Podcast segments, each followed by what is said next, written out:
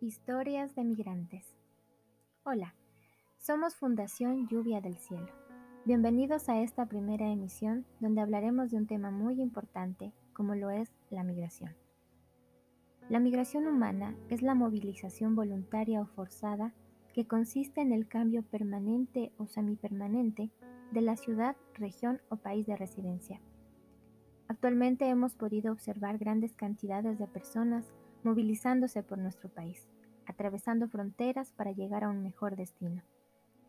Causas como el hambre, el desempleo, las guerras, persecuciones políticas, étnicas, religiosas, cambios y catástrofes climáticas, trata de personas, decadencia, de regiones, están relacionadas a la migración. Para nosotros, Fundación Lluvia del Cielo es de alto valor el poder llegar a los corazones de quienes nos escuchan llevando un mensaje de esperanza a través del amor y el servicio al prójimo. En este primer capítulo queremos compartir una historia de migración para que nos acompañen a ver esta difícil situación a través de Marta. Bienvenidos. Vivía en una hermosa casita, pequeña pero muy acogedora en el campo. Todo era humilde, pero muy bonito. Yo era apenas una niña de 11 años cuando mi triste historia comenzó. Más o menos a las 8 de la noche golpearon mi puerta. Papá salió a ver quién era de un jalón lo sacaron de la casa.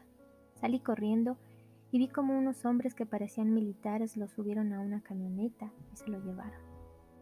Entré asustada a decirle a mi mamá lo que había pasado. Ella estaba atrás en el patio. Cuando se enteró comenzó a llorar desconsolada preguntando por mi hermano mayor. Manuel, Manuel, decía entre lágrimas. Yo no entendía nada. Mi corazón se aceleraba en cada grito de mamá llamando a mi hermano. Mi hermano Manuel tenía 15 años. No iba a la escuela ni al colegio. Solo le ayudaba a papá en el campo. Pero siempre estaba con nosotros. Nunca me imaginé que desde ese día no volvería a verlo. No entendía mucho lo que pasaba. Mi mamá y yo nos quedamos solas en la casa y así pasaron tres años.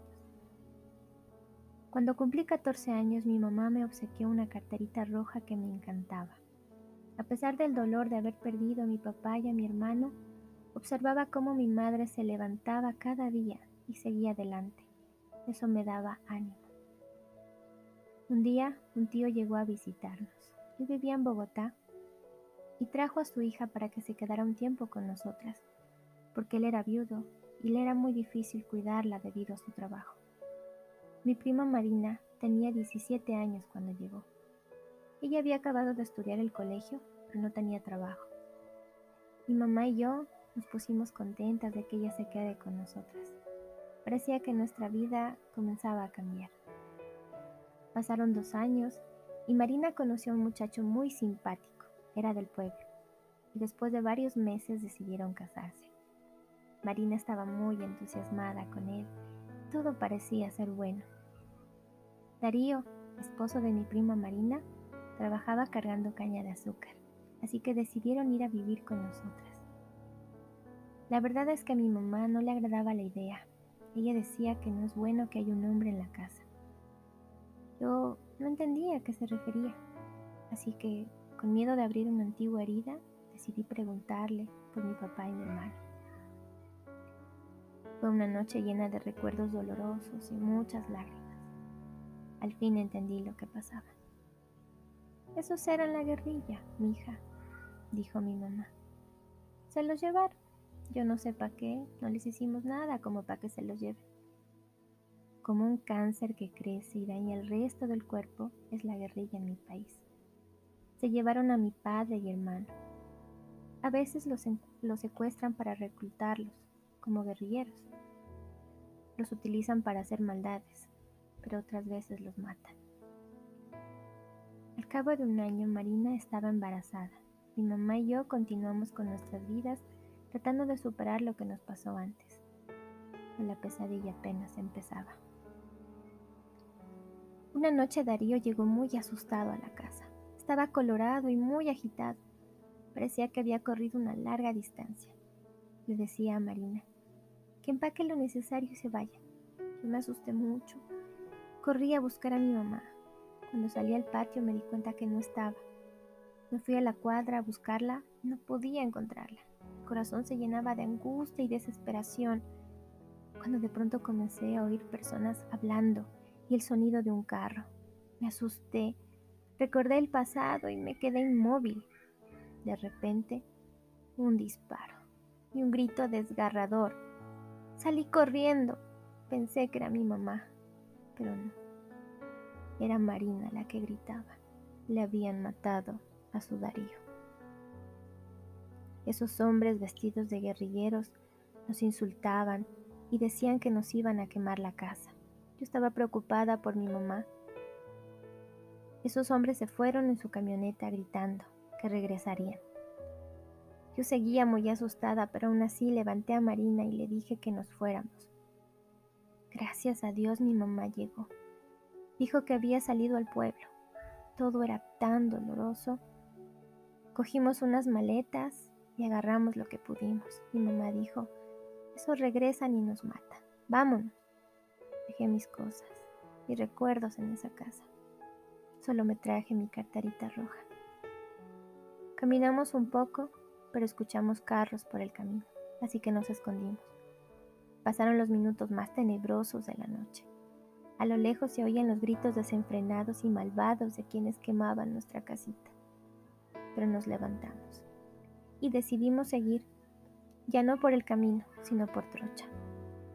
Cuando por fin pudimos llegar al pueblo, quisimos buscar ayuda, pero la gente estaba tan asustada por la guerrilla que nadie nos ayudó. Emprendimos un largo viaje, avanzando ciudad por ciudad. Pasamos hambre y mucha necesidad durante varios meses. Me preocupaba mi mamá, mi prima y su bebito. Hasta que por fin llegamos a la frontera con Ecuador. Queríamos irnos lo más lejos que pudiéramos, porque teníamos miedo que nos encontraran. La razón del por qué nos hicieron eso, nunca la sabremos. Mi mamá dijo que esa gente es mala y se ensaña con los que no les obedecen. Tristemente Marina recibió un golpe muy doloroso del que jamás va a poder recuperarse. Cuando llegamos a Ecuador, recibimos ayuda de personas que se apiadaron de nuestra penosa situación. Nos quedamos sin papá, sin hermano, sin esposo, sin casa, sin hogar, sin país. Hoy día Vivimos juntas con el hijito de mi prima. Nos ayudamos entre nosotras, trabajamos en varios oficios, pero nos fuimos a vivir a la costa ecuatoriana porque no pudimos soportar el frío de la sierra. Aún vivimos con miedo, aún nos sentimos devastadas por todo lo que pasó, pero tenemos esperanza, queremos vivir mejor. Marta y su familia fueron víctimas de desplazamiento por la guerrilla en Colombia. Muchas gracias por habernos acompañado en la emisión de hoy. Recuerda llevar esperanza a través de la ayuda al prójimo. Hoy en día personas como Marta y su familia aún sufren una realidad dolorosa. Podemos cambiar esa realidad con pequeñas acciones, pero significativas. Queremos animarte a que no pierdas la esperanza. Somos Fundación Lluvia del Cielo, esperanza que transforma.